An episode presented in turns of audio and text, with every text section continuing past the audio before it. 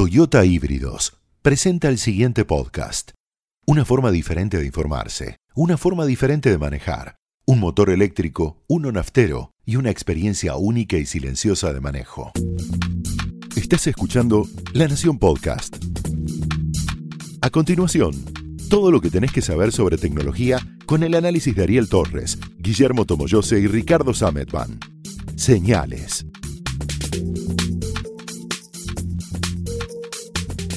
Hola,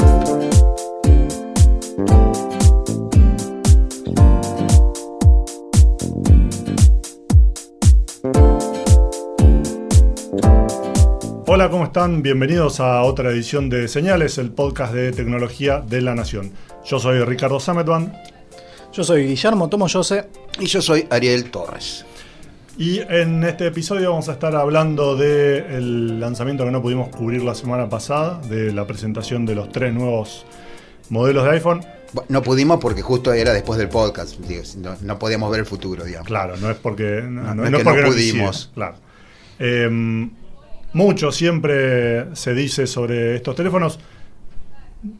Yo no sé si ahondar tanto en los detalles que los hay sobre las características técnicas de los teléfonos, en parte también porque cada vez menos dejan de importar. En este caso, obviamente, lo, importante es que los tres modelos tienen, los tres modelos nuevos, tienen el diseño del iPhone X, que es claramente el diseño que, Apple adoptó de, ahora en más, que el, iPhone X original es un modelo descontinuado, que no, no, tiene, digamos, tiene reemplazo, pero no sobrevive como si sobrevive en el iPhone 7 y el iPhone 8 y que es un modelo que por ser un S, o sea, el, es, del, es del, un, un, ciclo de, de pulido, digamos, del, del modelo diferente, del modelo que, cambia algún diseño, al menos en la historia. Los lanzamientos siempre de Apple se definen por un modelo, un cambio radical de diseño y de prestaciones, un modelo intermedio que suele ser el que está denominado con la letra S,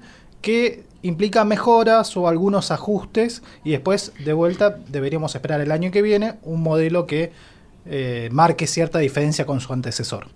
Sí, en el caso del iPhone, por ejemplo, entre, hubo quizás más tiempo en, el, en la versión anterior.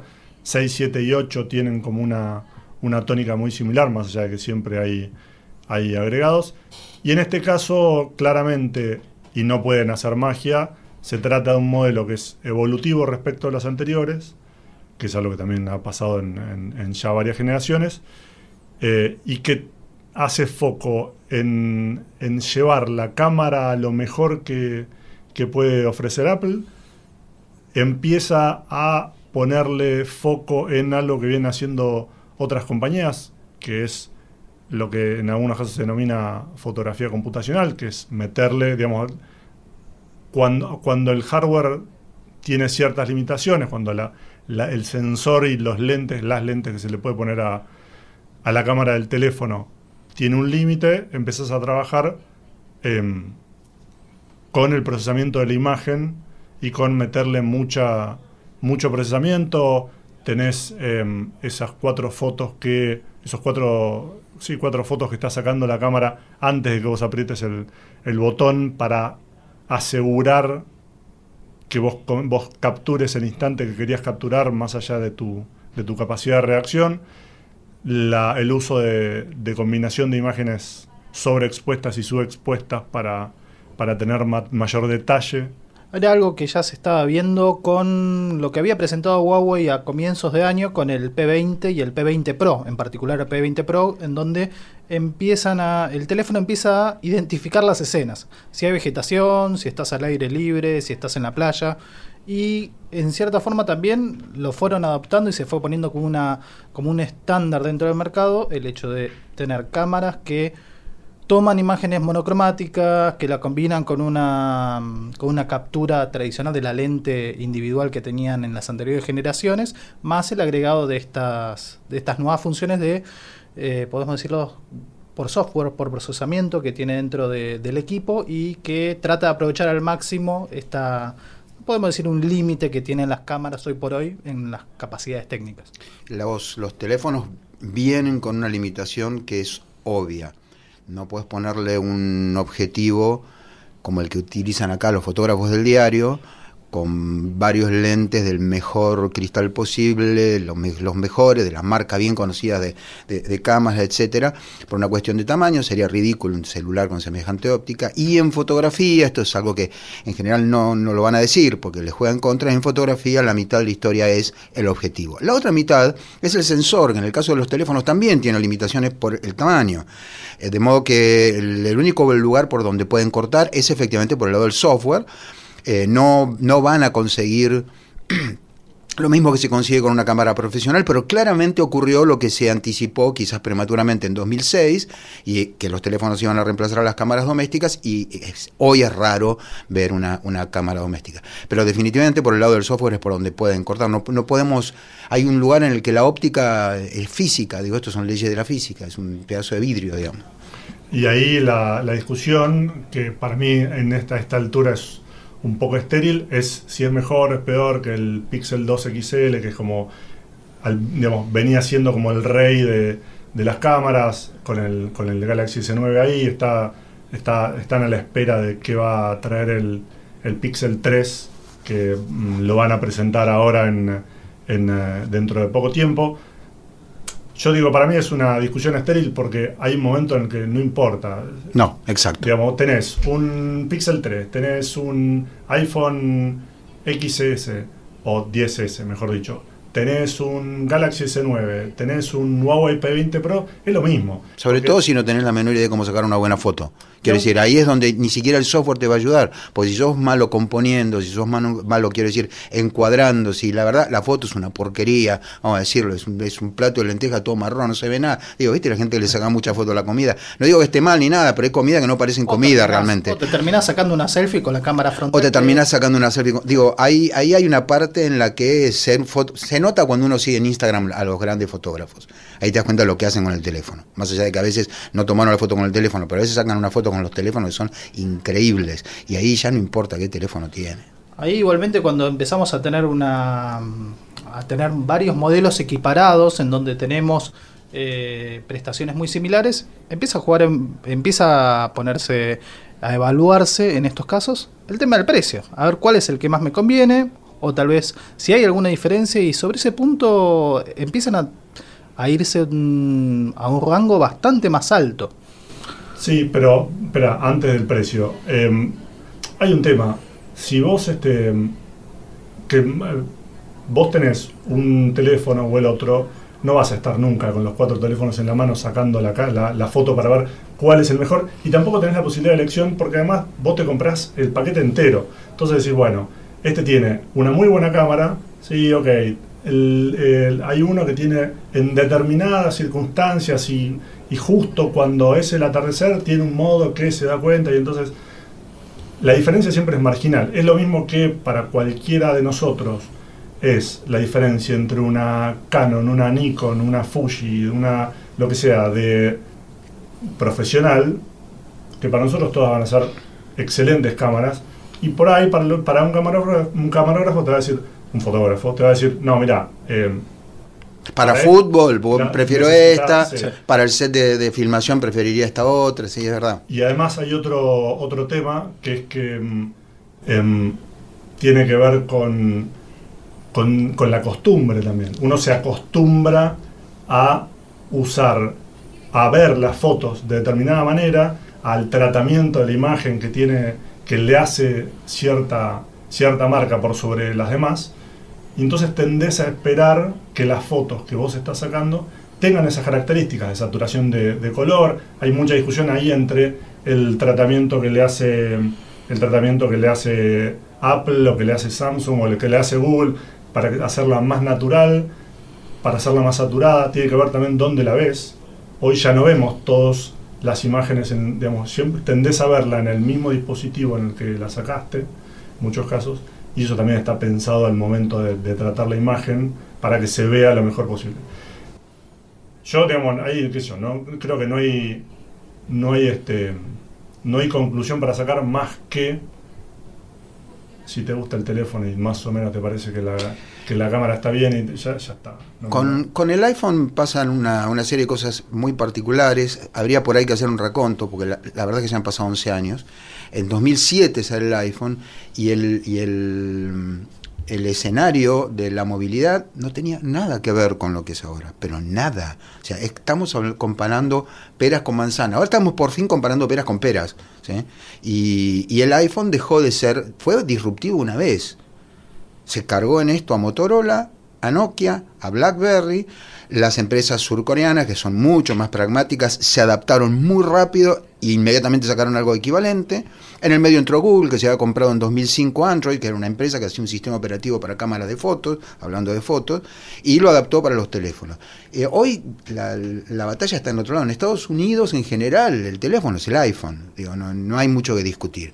Fuera de Estados Unidos, ahí hay una gran variedad. Mil dólares o más de mil dólares. Hay uno que vale casi mil quinientos dólares, ¿no? ¿No me El- equivoco? claro, el, bueno, el iPhone XS Max de medio terabyte de almacenamiento sale a 1550 Bueno, es un, es un avión a chorro, pero digo, 1.500 dólares en Estados Unidos y, y de hecho en distintos lugares de Estados Unidos, no es lo mismo que 1.500 dólares acá o 1.500 dólares para este japonés que se va a ir a, a- viajar a la luna. Entonces, el tema del precio es realmente... eh, y por otro lado, si te vas a comprar un teléfono de muy alta gama, el mejor teléfono posible, estoy seguro que vos no estás mirando el resumen de la tarjeta a fin de mes a ver si llegas o no. Entonces tenés un problemita que no tiene que ver con la tecnología, es un problemita de cómo manejar las cuentas. Eh, de hecho, como decíamos antes, en otra época no era tan raro que hubiera teléfonos de una luca, quiero No, decir. Justamente cuando veníamos armando este, este podcast, estaba viendo, mm, hay una, una, una lista de precios histórica que hizo la gente de hipertextual eh, para tratar de decir, bueno, es una novedad esto, nosotros estamos acostumbrados a el precio promedio de un teléfono en los últimos años, precio promedio del teléfono a nivel global, con lo cual siempre hay que tomarlo con pinzas. Viene bajando. A la vez, hay de repente pasa algo que no se veía hacía 10 años, que es el teléfono a mil dólares. Que es algo que em, apareció no por primera vez el año pasado, sí por primera vez en el mundo smartphone. Pero antes de eso, digamos, antes del iPhone, antes de 2007, había varios teléfonos que salían mil dólares si lo, si lo, cal- si lo calculamos, si, si, corregís por, si corregís por inflación. Tengo acá una lista, tenés el Nokia 8110, por ejemplo, salía 1500 dólares. Ahora, ahí es donde más todavía el precio vuelve algo relativo, porque vos compras mucho más ahora por 1.500 dólares que lo que comprabas en ese momento por esos 1.500 dólares corregidos por inflación. De modo que eh, la verdad es que de nuevo, no, no, hay, hay un antes y un después, esto suena trillado, pero es así, y no deberíamos comparar precios de teléfono con tapita o que simulaban ser una computadora o el que usaba James Bond dentro del auto para manejar el auto, no sé, todos esos teléfonos raros de antes con lo que hoy nosotros llamamos un smartphone, que son estos, los iPhone, los, los, Samsung, los LG, etcétera, etcétera. Un ejemplo más. El Nokia N95 estaba en 800, 850 dólares, cuando ya era un teléfono que estaba en la vera del smartphone y ya sí, vos podías decir, bueno, es una computadora de bolsillo, que yo. Pero pensando, como dice Ariel, lo que te da un teléfono entonces, lo que te da un teléfono hoy, son cosas totalmente diferentes. No tenían GPS, a ver, empecemos por ahí. no tenían GPS. El N95 ponele que sí, pero... Tenía, tenía GPS, pero tenía navegador satelital, porque No, digo, en tenés no- GPS, ¿para qué te sirve si no tenés navegador satelital? O sea, es increíble lo que hacemos hoy con un teléfono. De hecho, es lo que yo decía en el episodio anterior. Si yo agarro cualquiera de estos teléfonos modernos, le pongo un, te- un teclado y le pongo, le enchufo un- a un monitor o una tele, puede ser una computadora, la puedo usar, está bien. No será la computadora. Es un déjà vu esto, ¿eh? Sí, Es- pasar la No, página, vale, pasar la página. déjà vu, ya Ya está. está. No, no, no, Discusión terminada, yo pero- tengo razón, dale. Pero podés- digo, es, un, es un dispositivo que puede resolver cualquier Sí, cosa. hablando en serio, hay, hay, eh, hay como una. Es como la historia de la rana que, que le va subiendo de a poco la temperatura. La verdad es que cuando uno piensa lo que hace hoy con estos equipos, en comparación con lo que hacíamos con, por ejemplo, eh, mi StarTAC, ¿sí? O algún teléfono que tuve después, que, más o menos, y dices, y no, a ver, pasé de, de, de, de- pasé de un karting a una Ferrari, y encima estoy pagando lo menos. Y además tengo redes 4G y se viene la 5G. Entonces, eh, esta- estas comparaciones son muy, digamos, a mí no, no me gustan mucho, porque no estamos comparando cosas equivalentes. Donde sí podés comparar cosas equivalentes y ahí hay que hacer otra, otro tema discutible, es en el mundo Android donde vos tenés Claro. un Note 9 que sale mil y pico de dólares Sí. y después por ahí tenés un OnePlus 6 que para mucha gente es igual de bueno que sale la mitad. Y también tenés por el otro lado, hablando de OnePlus One y de los teléfonos chinos, tenés el Poco, el Poco Phone. El Poco Phone es un teléfono que Mala tiene... marca, te cuento, ¿no? Sí, para hablar, Eh. te, voy a vender. La, la- pero a ver, hay Habrá- diccionarios online, poco phone. Habrá- Habrá que hablar con los chinos por eh, la elección de esta marca que va a ir por el momento solamente para el mercado hindú. Está bien, hay O que sea, ver qué significa. Es para uno de los mercados más grandes en. Asia y en particular este teléfono lo que tiene, la particularidad más llamativa es que al margen de costar 300 dólares, tiene el mismo procesador que un Note 9, un Qualcomm 845. Entonces, ¿por dónde pasa pasar de un teléfono, por dónde pasa el hecho de tener un teléfono de 1.250 dólares en su mayor configuración, en el Note 9, con 512 GB de almacenamiento, con un Pocophone de Xiaomi, es la segunda marca de Xiaomi, que cuesta 300 dólares. Pa- Para mí hay dos cuestiones. Primero, sí hay paño para cortar para reducir el precio de un teléfono. Esto lo sabemos todos. Digo, pasó, pasó en toda la historia de la tecnología. Sabemos que IBM perdió el negocio de las computadoras personales porque sus computadoras eran demasiado caras respecto de los clones hechos en Taiwán. Pero además hay una estrategia de China como nación para que eh, meter sus teléfonos y competir en ese mercado. Y lo mismo que hizo en su momento Microsoft con la Xbox One, que la vendía por menos de lo que le costaba fabricarla.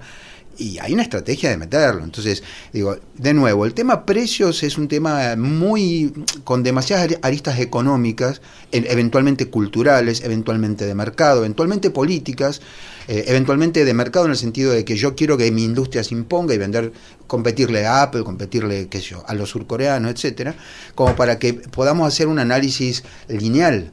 O sea, ¿cuánto vale realmente un teléfono? ¿Cuánto vale realmente? Si vos desarmás el teléfono más caro, este, este teléfono, el, el- el- de 1.500 dólares de, de- de, em, Apple, lo desarmás y medís cuánto cuesta cada parte y sumás. Y en general la ganancia de, de Apple, que es la mayor de toda la industria, ronda el 50%. 50%. Por, el- por el- digamos, la mitad del teléfono es ganancia para la compañía. Que después, perdóname, reinvierte, ¿no? No es que solamente No, no, no, al banco, es- pero- eso es otra cuestión. Pero digamos, 50%, nosotros sabemos bien, en esta industria es una locura. Esta industria siempre funcionó con márgenes de ganancia que delgados como una hoja de afeitar. ¿Entendés? Entonces, de golpe decís, y está bien, eh, los tipos lograron algo. En 2007 lograron algo muy grande, que es revolver, hacer una revolución dentro de una revolución. Bueno, siguen siendo una marca muy icónica y hay tipos que no te van a comprar sino Apple. Y digo, si tienen la guita está todo bien. El tema es cuando vos traducís esos dólares para mercados como el nuestro, ¿no? Entonces, digo, ahí los precios son delirantes directamente. De hecho, em, hace poquito salieron unos números sobre el, el iPhone X, que se va de, se va de este mundo, eh, y vendió 60 millones, en 10 meses del mercado vendió 60 millones de, de unidades. Más de la mitad están concentradas en tres países, Estados Unidos, China y Japón. Así y es. después tenés, de entre los 10 primeros, de- tenés esos tres, y después 7 equipos, siete, equipos, siete países de Europa, y el resto, digamos, se acaba, porque claramente tenés que tener mucha plata y tenés que tener además la libertad de decir, ok, pongo mil dólares en esto, que lo voy a llevar en el bolsillo, que, como decíamos el otro día, tenés que andar con mil dólares en el bolsillo y la posibilidad de que, A, se te caiga y se te rompa, B, pase un pibe en una bici o en una moto y te lo robe. Con lo cual, eso digamos, también hay una cuestión de, de decir, bueno, ¿en qué, ¿en qué lugar y de qué manera yo pongo esa plata? ¿Dónde estoy dispuesto a decir, ok, no, pasa nada, mil dólares en el bolsillo, está todo bien? Más allá de que lo estés pagando en cuotas, como decía Tim Cook cuando en esta semana, cuando le, le preguntaron qué onda con el precio y cómo es que lo están subiendo, y él decía, bueno, en realidad no pasa nada, la mayor parte de la gente lo va a pagar a razón de un dólar por día. Por el tiempo de vida que tiene, por la manera en que lo va a pagar, pensalo de esta manera. Pensalo como una inversión que te dura un dólar por día. Un argumento difícil de sostener, pues yo le podría decir, mi mismo- teléfono es medio dólar por día y el Claro. de él es un cuarto de dólar por día. Digo, ¿qué, qué argumento? Por ahí es mucho un dólar por día. Por supuesto, pero bueno, pero ahí vamos de nuevo. es cuál es lo que decíamos, cuánto, cuánto, de qué manera justificas ese... Sí, y, y lo otro que está ocurriendo es que antes había una diferencia sustancial entre un iPhone y cualquier otra cosa, ahora ya no. Entonces, puede funcionar en algunos casos como simplemente en los Estados Unidos el teléfono es iPhone, porque digo, es estadounidense, bla, bla, bla. Se fabrica en China, pero no importa. Eh, Es, la marca es estadounidense, existe por ahí esa, esa cuestión de por medio, cultural, no sé. Por el otro, puede ser un símbolo de estatus. Hay gente que por ahí dice, mira, yo uso iPhone, no uso, no uso esa, esa cosa Android. Pero ni siquiera existe la diferencia que existió en su momento entre las PC y las primeras Mac. Donde sí, realmente Windows 3.1 no, no había, no, no, no, podía competir con, con Macintosh. Eh, y había ciertas diferencias. Hoy, la verdad, uno a uno. Yo a veces incluso prefiero Android por un número de motivos. Eh, si me, me, lo, me, lo, dan, me lo regalan, digamos. Me dicen, mira, te regalo este o este. No, dame un, un, Android. Eh, no, digamos, no porque me guste más el sistema, sino porque puedo hacer cosas que con un iPhone no puedo hacer. Y porque te acostumbraste a eso, porque le No, ni siquiera por una cuestión de costumbre. Simplemente puedo, hay cosas que yo puedo hacer con un Android que no puedo hacer con un, con un iPhone. Punto. Por ejemplo, tener en tiempo real un mapa del clima en mi, en mi, en mi en la, en la pantalla que se actualiza solo, etcétera. No tengo que tocar nada. Miro el teléfono y está. Eh, pero independientemente de, de, esos detalles, la verdad que las diferencias hoy son mínimas. Y como decía Tomito, hay, hay, la diferencia de guita es muy grande a veces. Sin embargo, se la, digamos, encontraron la manera de convencer, en el mejor sentido posible, a sus clientes de que vale la pena. Digo, dijeron, bueno, ok, te vamos a cobrar entre la compañía creció el precio del precio de, de sus teléfonos, en el caso de Apple, creció eh, de 770 a 1000 dólares en dos años. Precio del modelo, del tope de línea. Y la, el mercado dijo, sí, ok, no importa, yo te lo pago. Sí, también, también es cierto que nos está costando cada vez más hablar del iPhone, ¿no? Digo, porque mucho de esto bueno, también es un fenómeno mediático. El primer iPhone salió en la tapa de los diarios. Bueno, de hecho, Hoy ya no sale en la tapa de los diarios, pero aparece una nota. Ahora, si cualquier otra marca saca un teléfono, es algo que el teléfono levite o eh, te cure todas las enfermedades con, con, un sensor, pones el dedo y te cura cualquier cosa, no va a salir en los diarios. Lo único que sale en el diario es el iPhone. Pero esto a mí me parece que ya es algo de inercia. Es otro teléfono. O sea, no, digamos, no hay... Bueno, es lo que, es lo que vos decías antes. Ese es muy icónico y representa un montón de cosas. Entonces para cierta, para cierta gente es muy importante. Además está decir que está, tiene una de, las, una de las razones por las que se, se, dice que sube el precio, por ejemplo, es porque su cuota de mercado está estancada, ya le vendió el iPhone a la mayor parte de la gente a la que le podía vender un iPhone. ¿Cuánto es esa cuota? ¿A nivel mundial? Sí, en el nivel es, mundial. Eh, 13, 14%, una cosa así, está ahí clavada. No, no vale. Entonces, cuando vos mirás esos números decís... Pero es que no, de nuevo, yo creo que... ¿Qué es lo que más te llamó la atención a vos, que sos el que más sabe acá no, de celulares, pero, del nuevo iPhone? Decime eso. Pues a mí lo que más me llamó la atención fue el reloj este nuevo que sacaron. No, ni siquiera el teléfono. El reloj está buenísimo. Por eso, entonces, que te, que te, que te saca un electrocardiograma, sí. te opera el corazón, te lleva a tu casa, todo, todo te da la, la te llama al 911. Llama al 911, vale, etcétera. Eso, recuerden, por ahora es solamente en Estados Unidos lo que sea, pero quiero decir, cuando a mí me mostró estas noticias y vengo siguiendo esto hace treinta y pico de años, digo, la verdad, entre el teléfono y el reloj, me, me llama más la atención el reloj. Bueno, pero lo mismo ¿Dónde está la historia? Decir, eh, pero lo mismo podría decir del... Yo, del de cualquiera de los otros. Sí, claro. sí, no, pero de los otros no hablamos. No, a lo no, sumo vale. hacemos una review y ya está, y sacame, mirá, está, está bueno, bueno, en esto, no está tan bueno pero, en esto otro. Pero esto sale en el diario. Esto. Digo, esto es un poco de autocrítica también. Porque como sí. todo el mundo habla del iPhone, entonces nosotros hablamos del iPhone. En su momento pasó con, con un montón de productos que después, ¡pum!, dejamos de hablar. Eh, pero digo, del teléfono este, del nuevo, ¿qué es lo que realmente te llamó más la atención? A vos.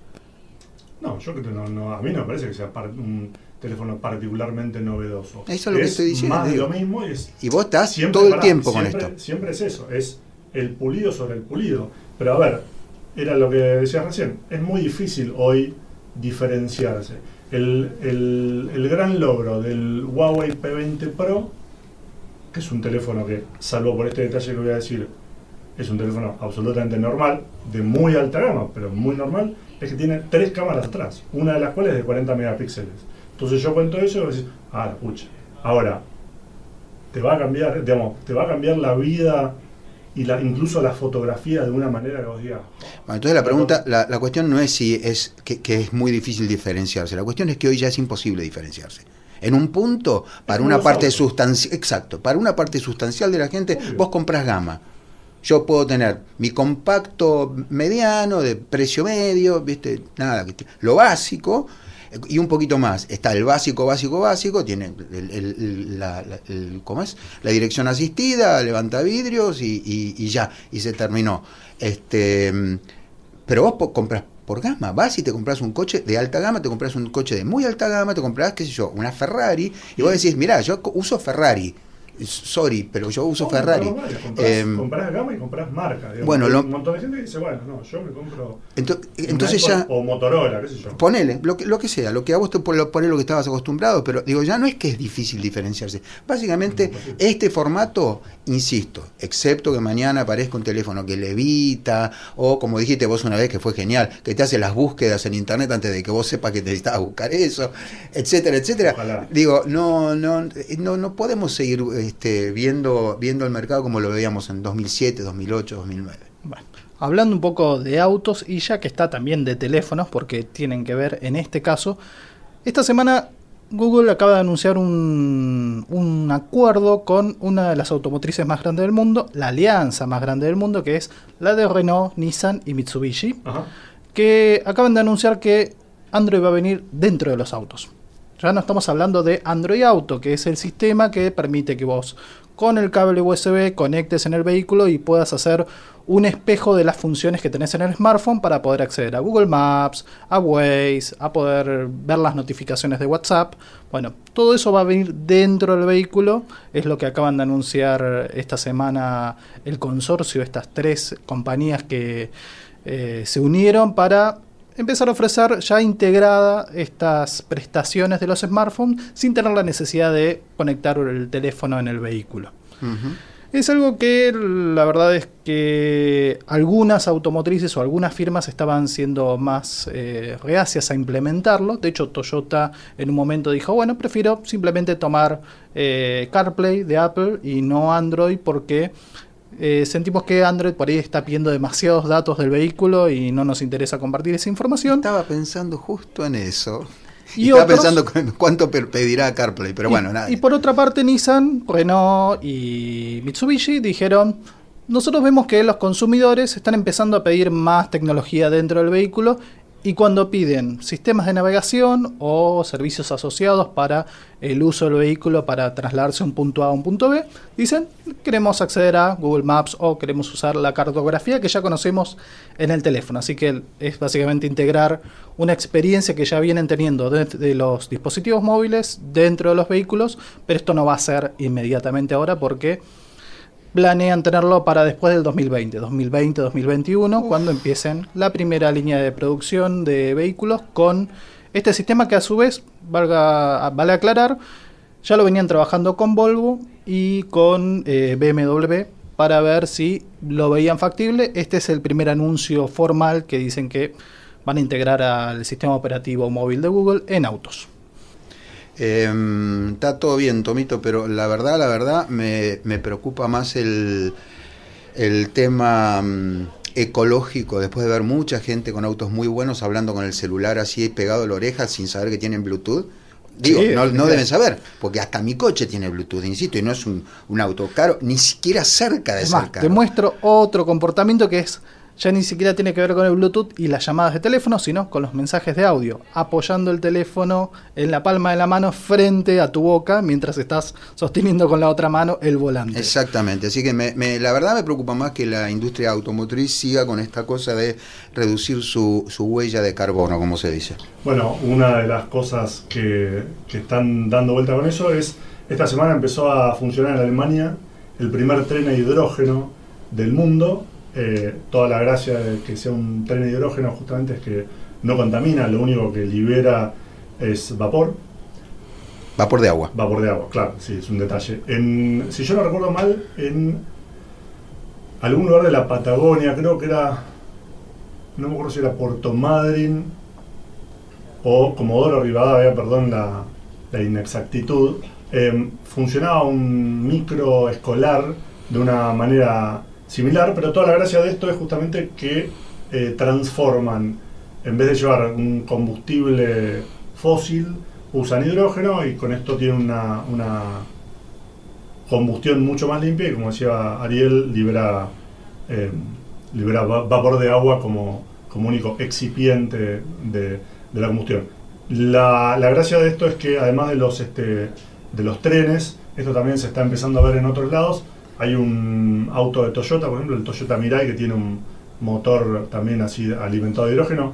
Es un, es un prototipo, claramente. Solo hidrógeno. Solo hidrógeno. Sí, en el último salón del automóvil de, en Buen- de Buenos Aires estuvo en exhibición y es el vehículo que la compañía suele llevar a los grandes salones regionales o globales para mostrar los avances que tienen con esta tecnología. Por ahora lo que lo más cercano a eso es lo intermedio, que es un motor híbrido que tenés eh, por un lado motor naftero convencional, pero por otro lado tenés un motor eléctrico y dependiendo de cuándo necesita el auto una cosa o la otra, por ejemplo cuando estás en espera, cuando estás en un semáforo, cuando estás arrancando, usa el motor eléctrico que es mucho más, más eficiente y después cuando está en pleno movimiento tenés el, motor naftero. Eso es el, Toyota Prius, por ejemplo, que es el primero que ofreció esto a nivel comercial, que lleva ya casi 20 años en el, en el mercado.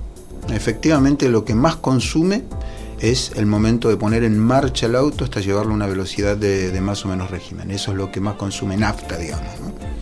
eso cambia con los motores eléctricos.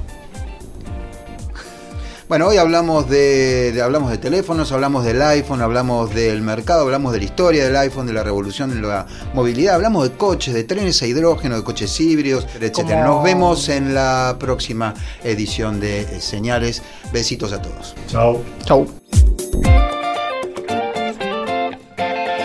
Esto fue Señales, un podcast exclusivo de La Nación.